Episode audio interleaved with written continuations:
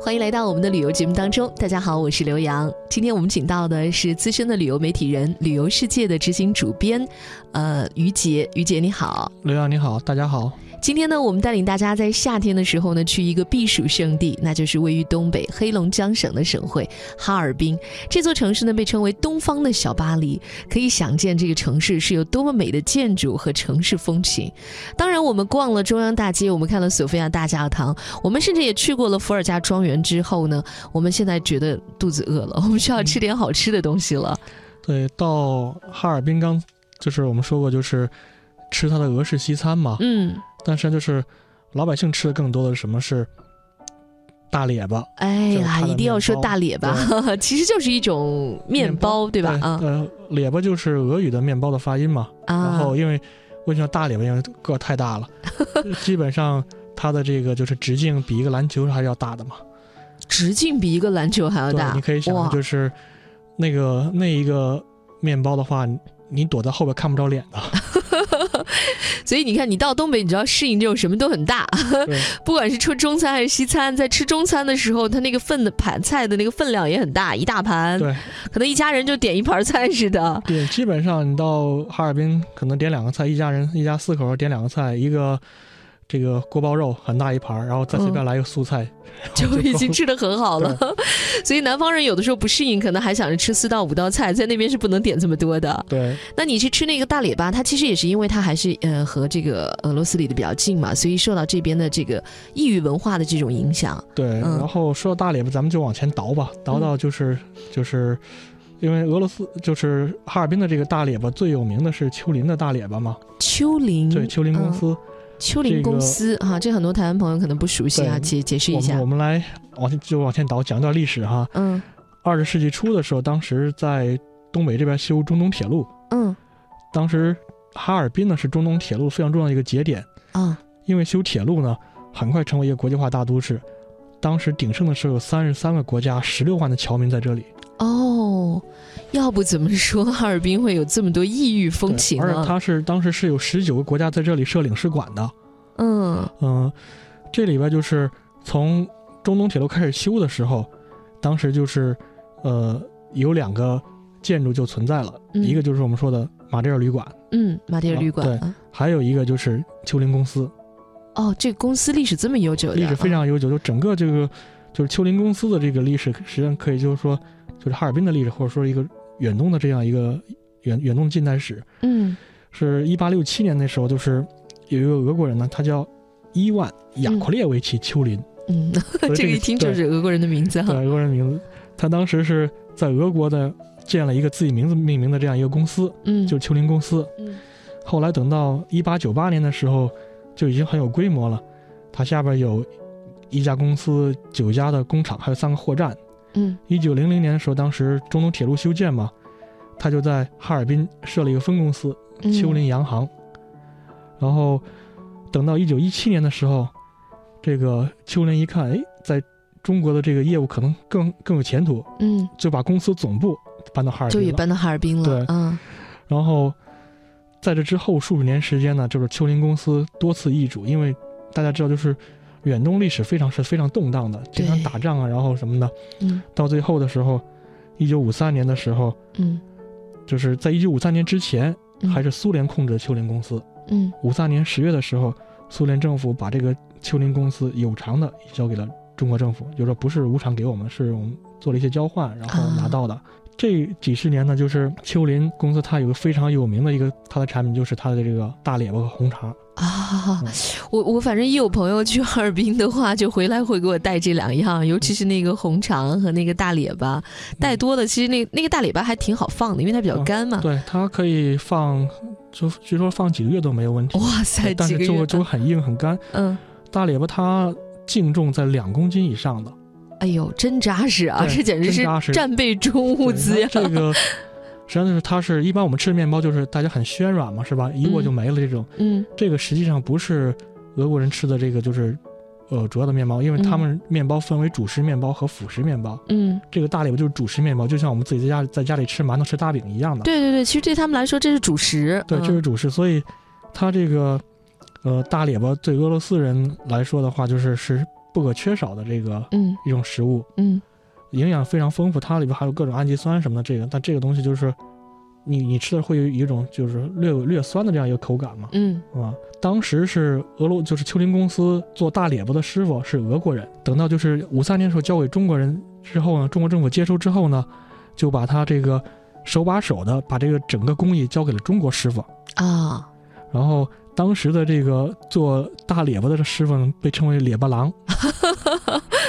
列巴郎呢是非常有地位的，当时嗯有地位到什么程度？当时是哈尔滨呢，它有有个民谣，嗯，叫什么叫上有天堂，下有面包房。面包房说什么说就是秋林公司。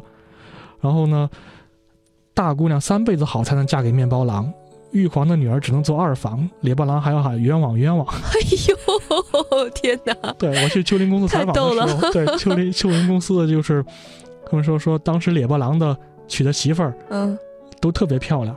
哎呦，就很抢手是吧？地位很高的是吧？嗯嗯，传到中国师傅这里，就是后来传了，就是第一代中国师傅列巴郎，实际上是相当于第三代的列巴郎嘛。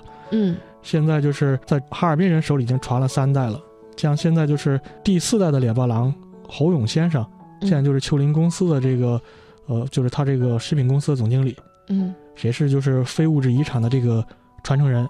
嗯呃，他这个就是现在就是秋林公司的这个大列巴供不应求，而且有好多仿制的。因为我们问了一下，就是到现在为止，这个大列巴还是纯手工的来制作，嗯一天最多可能二十四小时能制作两千四百个多个。哦，一天都二十四小时不停歇，也就能做两千四百多个面包2400多个对啊。光游客买的不够，我觉得。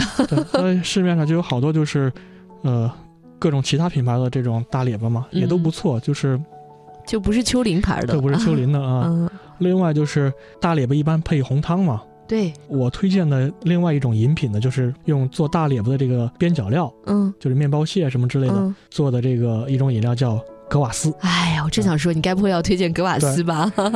格瓦哎，这格瓦斯好像也也是不是也是俄罗斯那边的饮料传过来的？嗯。那个传，就是它就是用面包屑然后发发酵出来的一种饮料，也是营养、营养成分很丰富哎，，它有没有酒精含量？没有酒精含量，它用其实就是纯饮料，无醇的哈液。体液体面包，嗯，嗯，但是它喝起来却在，尤其是在夏天，它那个冰的那个格瓦斯却喝起来有啤酒的感觉有。啤酒感觉，而且就是我相信刘洋你喝的格瓦斯一定就是瓶装的这种是吧？对，没有喝过就是直接打出来的这种吧？哦，没有嗯新鲜打出来那种，没有。嗯呃，就是我在秋林工作采访的时候，我喝过新鲜打出来的，嗯。这个口感和瓶装的还是不一样的，哎呀，口齿留香。就喝完之后的话，你不会想着再吃别的东西。它有那个就是说谷物本身那个食材那个香味，是不是那种？嗯嗯，其实我最早在喝格瓦斯，你知道我在哪喝？我在新疆喝的。啊，就新疆它嗯也有一段，它其实也是和俄罗斯有俄罗斯族嘛，对吧？对对。它那边也有一段接壤的，所以它也有受影响。嗯，新疆那边也能喝到格瓦斯，然后在东北也有格瓦斯，所以其实你看你你大列巴红汤，然后一定要再配上一杯格瓦斯，这才算地道的凑齐对，了。还差一样，啊红肠，啊，对，红肠啊，刚才说红肠，红肠它是那个有蒜的，它是那种是用蒜品种特别多，嗯。就是它的这个红肠也，就是我们这个统称嘛，实际上红肠，嗯，应该是其中的一种茶。嗯另外的话就是，呃，除了这个它的这红肠之外，还有它的什么牛奶茶什么的，嗯，大概会有十几种，嗯。也都是口味各异，非常的好吃。对它有些可能和它那个肠有些是那种风干的那种哈，就比较比较硬一点的那种肠哈。其实你可以拿回来，因为它是腌制的嘛，嗯你实事实上可以放很长时间。对，嗯，还有一些是就相对来说可能储存时间不会特别久的那个要新鲜来做着吃的那种，烩一下的。嗯对，它就是他们的这个就是你说那个干肠嗯比较细，嗯就那个口味可能就是会有一种鲜甜的这样一个口味。嗯然后我也比较喜欢。另外的话，它有一场比较硬的那个萨拉米，嗯那个肠比较比较硬，但是我个人是不是很喜欢。它的那个牛舌肠我非常喜欢，啊，嗯、另外还有给小朋友吃的那种儿儿童肠，对，所以一般人去好像哈尔滨基本上这是标配吧，都要带一些红肠回来。现在啊就是说，刚才说刚才说就是说，它的产量其实是有限的，嗯有好多就是说，呃，打着丘陵擦边球的这样一些，比如叫丘陵这个丘陵那个的这种 厂家，秋森什么的，对对，然后 属于假冒伪劣。不也不也不算是呃假冒可能真，但不一定是伪劣啊，人家也是正规厂家。嗯。就是如果就是大家就是就是奔着这个百年百年老店这种，要带这种带带着历史味道这种嗯。土特产去买的话，嗯。就到秋林百货公司就可以。嗯。因为秋林百货它也是有一座老建筑，嗯。现在的话就是说跟马迭尔旅馆的这个就建成时间差不多嘛，可能比马迭尔旅馆还要早，就是在它的这个东大直街和阿什河街的那个交界的地方啊。啊。秋林所以那个那个公司本身其实也是一个可以打卡的一个地方，是吧？它是个历史建筑嘛，嗯然后，呃，就是因为我刚才说过，就是丘陵的这个大列巴，他们是从俄国人手里学的，是吧？嗯后来最传统的这个大列巴制作工艺嗯，在俄罗斯失传了。所以还得回到我们这儿来学了，是，吗？头几年的时候，就是有的就是俄罗斯的食品专家会带着学生到丘林公司来学怎么制作大列巴。哦对，哎呦，这个挺有意思的哈。嗯好在我们算是一代代严格的选用这个继承人，还是把这门手艺给传承下来了。对，现在就是他们除了大列巴之外的话，还有好多别的西点嗯，也都非常好。嗯我是吃完午饭之后去参观的丘陵公司的这个列列巴房，嗯，当时吃完午饭之后，又吃了可能有十几种肠，吃了有至少有七八种的这个西点，哎呦，还是停不下来是吗？停不下来。好，那么呃，我们今天介绍了哈尔滨的这些美食之旅啊，你看一个小小的列巴，不，一个大大的列巴，其实它背后还是有很多历史和故事的。我们也再一次非常神往哈尔滨这座城市。你看，当年有那么多国家都在这里有领馆，它其实是一个远东的，相当于是一个呃经贸口岸，也是一个就是一个怎么说中转站的一个非常重要的枢纽型的一个城市。对，现在你到哈尔滨的话，就在秋林公司附近嗯，有条街道，还是当初的石林馆区，也是嗯全是老建筑。大家如果就是呃去哈尔滨逛的话，是可以到那里顺便打张卡的。哎，夏天有夏天的好，秋天的时候我觉得也挺美的。对，在这个穿着那种，嗯、他们一定要穿那种驼色的大衣，我觉得戴着那样一个帽子，感觉这整个才有点像那种俄式风情的感觉了。好，谢谢于杰今天来到我们的节目当中，跟我们分享了哈尔滨的美食和美景，也希望大家都能够乐游神州，玩的开心。好了，朋友们，我们下期节目再会吧，拜拜。拜拜。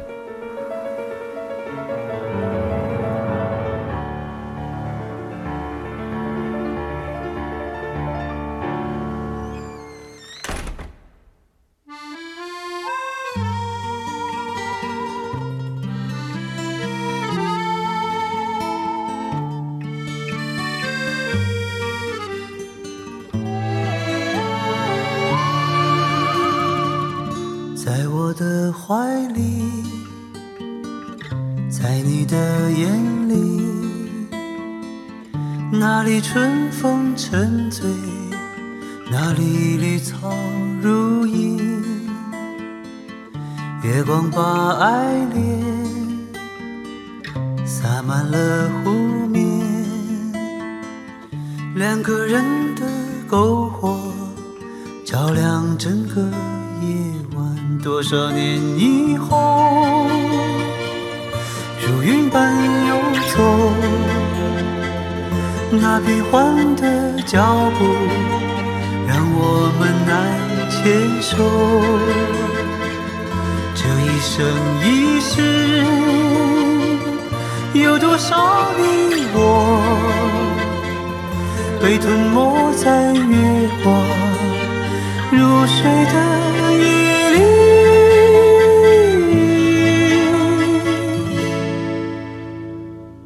多想某一天，往日又重现，我们流连忘返在贝加尔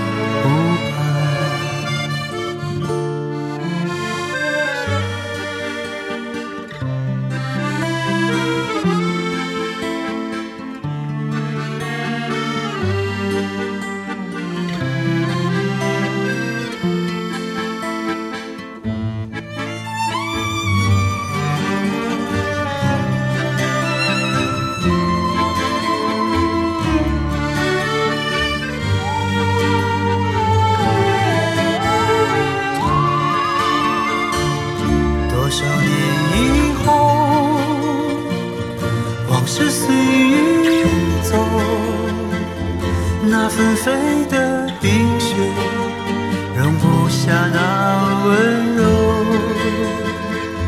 这一生一世，这时间太少，不够证明融化冰雪的。